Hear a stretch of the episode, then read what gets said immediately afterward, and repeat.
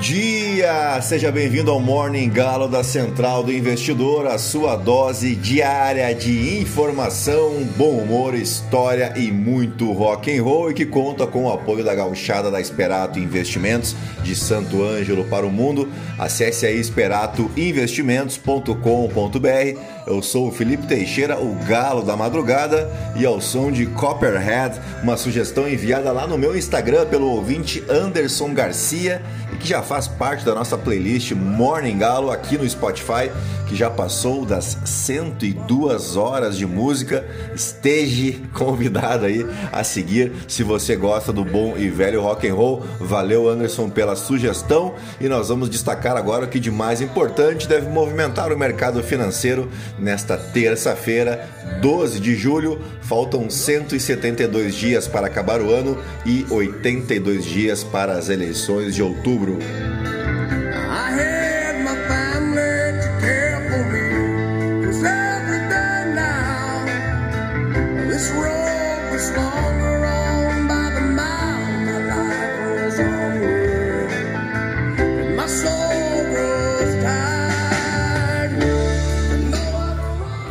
Muito bem, são 5 horas e 5 minutos, 18 graus aqui em Itapema e hoje é dia do engenheiro florestal, o ramo da engenharia que visa a produção de bens oriundos da floresta ou do cultivo, né, dos cultivos florestais através do manejo de áreas florestais para suprir a demanda por seus produtos. Se você gosta do conteúdo aqui da Central do Investidor, compartilhe com um amigo ou uma amiga e não esquece de avaliar nosso podcast se você me ouve pelo Spotify para ajudar a gente a seguir alcançando voos cada vez maiores, aparecendo para cada vez mais pessoas e entusiastas do mercado financeiro.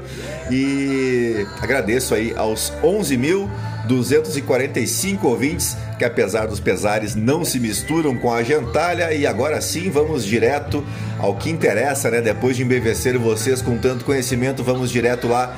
É isso aí, gentalha. Vamos operar!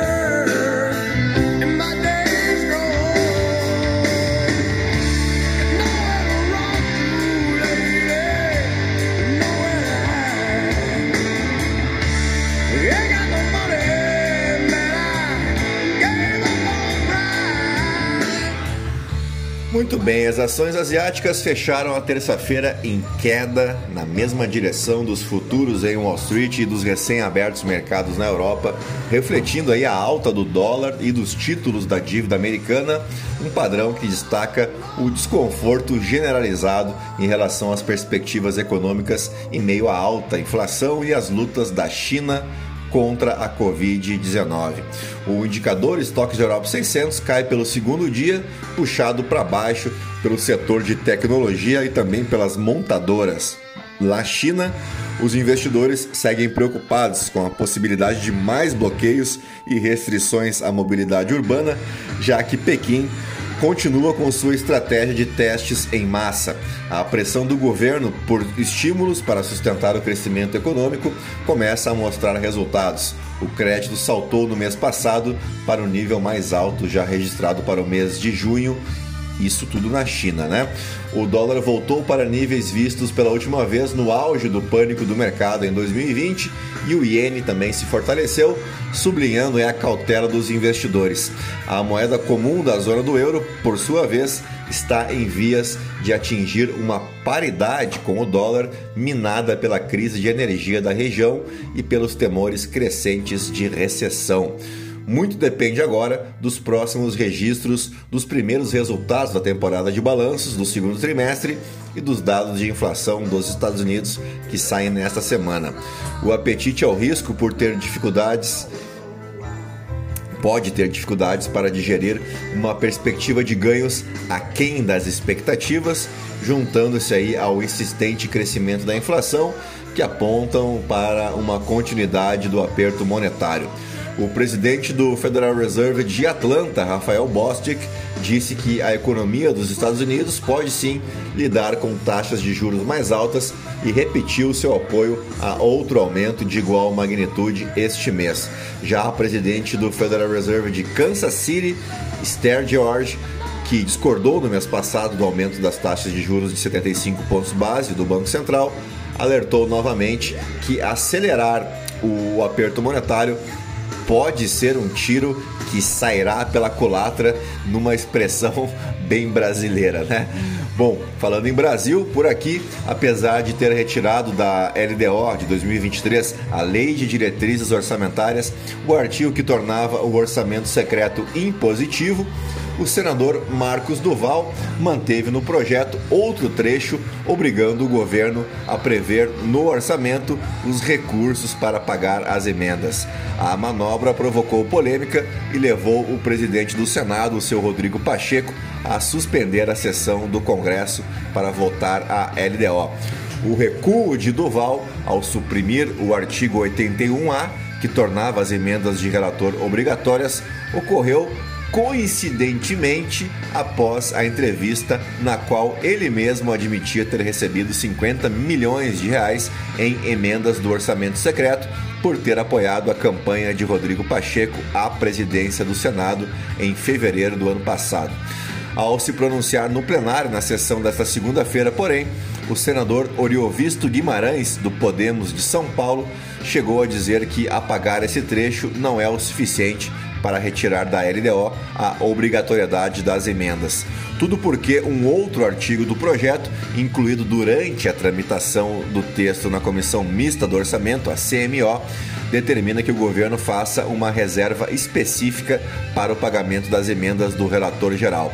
O artifício abre brecha para a obrigatoriedade do próprio orçamento secreto e o anúncio do recuo de Doval foi motivada por pressão de Pacheco que ficou irritado com as declarações do senador, mas o presidente da Câmara, Arthur Lira, não aceitou a mudança no projeto. Nos bastidores, Lira disse aos líderes do partido, dos partidos, que havia acordo para incluir na LDO a obrigatoriedade do orçamento secreto e diante da divergência, a sessão do Congresso para votar a lei expôs aí o cabo de guerra. Deputados e senadores do Centrão se posicionam contra as alterações no texto. A sessão deve ser retomada nesta terça-feira. Muito bem, dito isso, vamos fazer agora os destaques das principais manchetes dos portais de notícia no Brasil e no mundo e vamos mudar a nossa trilha aqui. Vamos de Franz Ferdinand.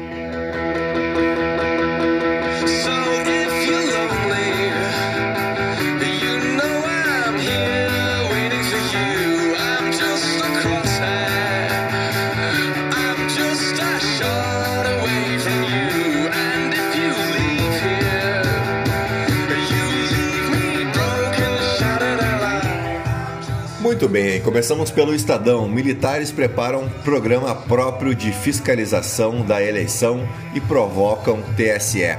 Plano será dividido em oito etapas que seguem fases, fases do processo eleitoral, incluindo lacração das urnas e testes de autenticidade. Forças Armadas solicitam dados à corte. Aí só faltou combinar com os russos, né? Porque os militares não têm essa atribuição nunca tiveram e nunca terão. Então tratem de cuidar aí do que, do que lhes cabe, né? E não venham encher o saco com urna eletrônica, tá bom? Tem problema bastante para vocês resolverem. Vamos adiante. Médico preso por estupro divulgava carreira nas redes. Vocês vão ouvir falar de mim e tinha razão, né? Ouvimos falar mesmo deste canalha, né? Que foi preso ontem, o Giovanni Quintela, aí, de 32 anos, que atuava como anestesista desde o mês de abril. Espero uma longa estadia aí na cadeia, tá bom? Primeira imagem do telescópio James Webb revela a presença de galáxias ilimitadas. Imagem tem potencial para transformar a maneira de estudar e entender a história do universo, indicando a existência de bilhões de estrelas e sóis no espaço. Corpo de petista morto por bolsonarista é enterrado em Foz do Iguaçu. Antiga Odebrecht faz acordo para colocar fim à briga judicial com Marcelo. Startup Alice demite 63 pessoas sete meses após aporte de 127 milhões de dólares. Euro pode ficar abaixo do dólar pela primeira vez em 20 anos. Entenda o motivo. Uh, vamos para a Folha de São Paulo. Congresso repudia violência política e reação de Bolsonaro expõe divergências na campanha. Ala política do governo e Centrão queriam um posicionamento mais firme do presidente após assassinato de petistas. De petista. Mensagens mostram negociações para compra de sentença por grupo que comanda o PROS irmã de desembargador do Tribunal de Justiça do Distrito Federal, teve encontros com ala que obteve decisão judicial favorável. Apoio de Anitta a Lula é celebrado como gol de Copa do Mundo por petistas. Tá bem, né? Entenda por que anestesista preso foi indiciado por estupro de vulnerável. Militares pedem ao TSE arquivos de eleições usadas por Bolsonaro em retórica de fraude. Forças Armadas querem acesso a todos os arquivos das urnas de 2014 e 2018. Já comentamos sobre isso, né? Vamos para o valor econômico. Senador recua e retira da LDO pagamento obrigatório das emendas de relator.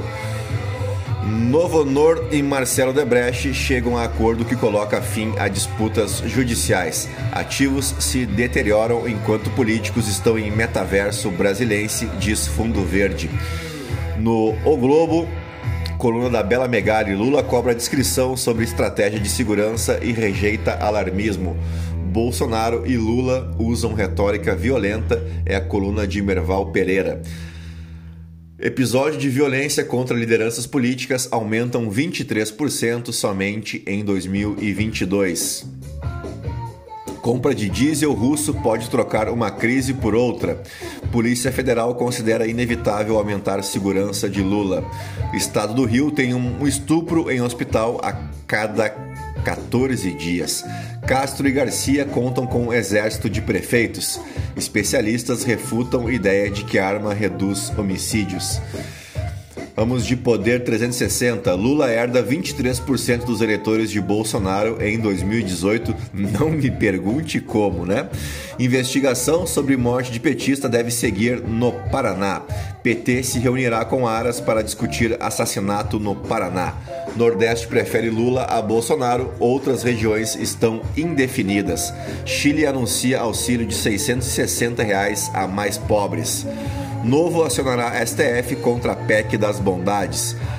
Camarão que dorme rende mais, disse anestesista preso no Rio de Janeiro. Meu Deus, né? Bolsonaro chama anestesista preso de maldito e vagabundo. Vamos de Metrópolis. Sem acordo por orçamento secreto, Congresso, Congresso adia votação da LDO. Que fique preso, diz mulher sedada por médico acusado de estupro. PGR não vai federalizar investigação sobre assassinato de petista. Juiz do Distrito Federal dá 15 dias para Piquet explicar fala racista e homofóbica. Balança comercial acumula, acumula superávit anual de 36 bilhões de dólares até junho. Homem que matou petista no Paraná já foi preso por desacatar PMs. Um cidadão assim exemplar, né? Vamos de The New York Times. Alívio ilude muitos inquilinos à medida que o Federal Reserve aumenta taxas de juros. No The Washington Post, Uber prometeu vidas melhores aos sul-africanos, mas sabia que os motoristas arriscavam dívidas e perigos. Uh, vamos fechar de Financial Times. Temores de recessão em Wall Street são alimentadas por dados econômicos irregulares nos Estados Unidos. Agora o som aí de Bruno Mars, vamos direto para os nossos fatos históricos. Uh, não temos nenhum destaque aí de nascimento, então vamos direto para o ano de 1943, quando forças alemãs e soviéticas participavam de um dos maiores combates de todos os tempos. Neste conflito, o 5 Exército de Tanques de Guarda do Exército Vermelho atacou o segundo corpo SS da SS, né, Panzer da Wehrmacht, provocando uma das maiores batalhas de tanques da história militar. O 5 Exército de Tanques do Exército Vermelho foi dizimado nesse ataque, porém conseguiu impedir os alemães de capturar a cidade de Prokrovac e de continuar com os planos ofensivos alemães. O Oberkommando da Wehrmacht foi incapaz de cumprir com os objetivos e cancelou assim a Operação Cidadela e começou a reorganizar as suas forças para combater em outros focos de combate. E depois dessa batalha, o Exército Vermelho iniciou uma ofensiva que resultou na Operação Rumias Sev e na Operação Kutuzov, a sul e norte de Kursk, respectivamente. Assim, a União Soviética adquiriu né, a iniciativa estratégica na frente oriental, iniciativa esta que transformou-se numa ofensiva que só parou lá em Berlim com a rendição da Alemanha, isso já em maio de 1945, aquela foto emblemática né, do, do soldado soviético hasteando lá a bandeira comunista em Berlim. Já em 1980, nascia ele, o homem, a lenda, o mito, o rei do futebol, Edson Arantes do, do Nascimento, o Pelé, que era eleito em um 12 de julho de 1980 o atleta do século, entende? Bom, em 1982, ET, o extraterrestre de Steven Spielberg, batia recorde de bilheteria, ultrapassando os 100 milhões de dólares nos primeiros 31 dias de exibição.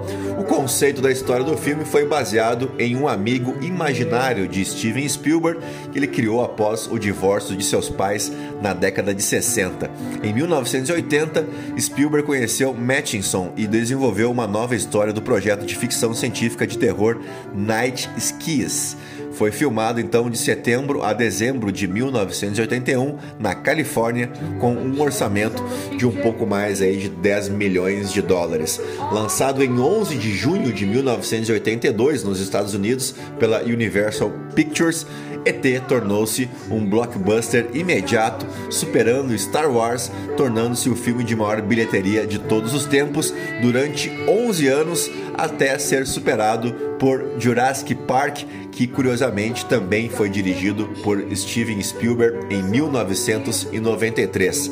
ET é considerado um dos melhores filmes da sua geração e foi amplamente aclamado pela crítica pela sua história atemporal de amizade e é considerado o maior filme de ficção científica já feito em uma pesquisa do site Rotten Tomatoes. Em 1994, foi selecionado para preservação no National Film Registry, sendo considerado culturalmente, historicamente e esteticamente significativo, e foi relançado em 1985 e depois novamente em 2002 para comemorar aí o seu vigésimo aniversário com fotografia alterada e cenas adicionais. Um grande filme, né? Marcou a infância aí dos quarentões, assim como eu. E assim chegamos ao final do nosso Morning Galo desta terça-feira, 12 de julho, agradecendo então aos 11.345 ouvintes espalhados em 32 países mundo afora, aproveitando aí para fazer aquele pedido para você compartilhar aí nosso conteúdo com um amigo ou uma amiga, deixar tuas cinco estrelinhas se você me ouve pelo Spotify e temos aquele encontro marcado logo mais à tarde com o nosso call de fechamento. A todos um grande abraço, fiquem aí na companhia de Led Zeppelin, se quiser me seguir lá no Instagram, fiquem à vontade, Felipe_ST, tá legal? Um grande abraço, tchau, fui!